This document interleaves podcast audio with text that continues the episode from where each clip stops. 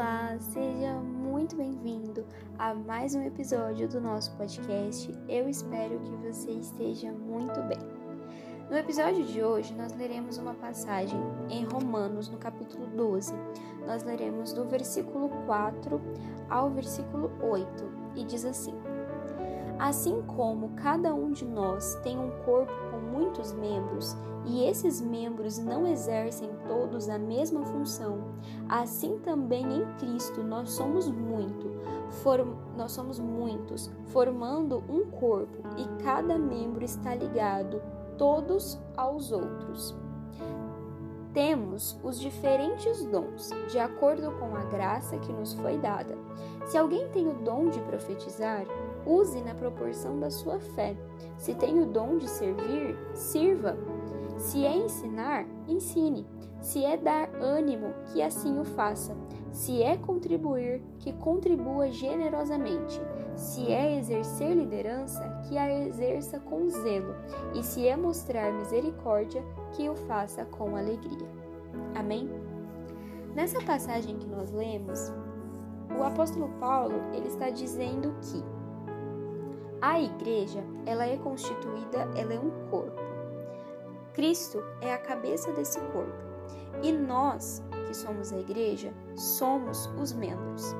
Só que cada pessoa, ela é um membro diferente.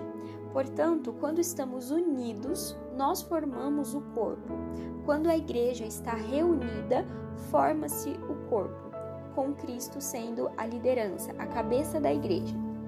E ele continua dizendo que, como cada corpo ele tem os seus membros e cada membro tem a sua função, assim somos nós.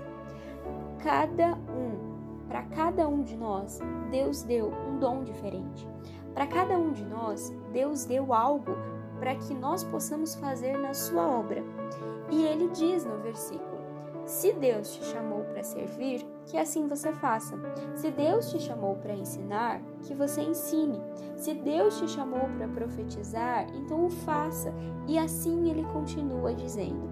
Ou seja, Deus separou um dom só para você. Tem algo na igreja, no reino de Deus, que você somente pode fazer, porque foi para isso que Deus te chamou.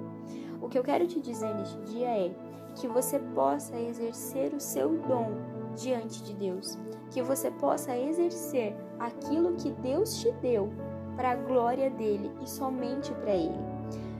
Paulo, ele diz aqui que nós devemos exercer o nosso dom de acordo com a nossa fé e para a glória de Deus. Ou seja, o seu dom que foi dado por Deus, ele foi dado para que através de você pessoas venham glorificar o nome do Senhor. Você venha ser motivo do Senhor ser glorificado através do que você está fazendo e de outras pessoas também. Que você tome essa palavra e as grave nas tábuas do seu coração. Deus te abençoe e até o nosso próximo episódio.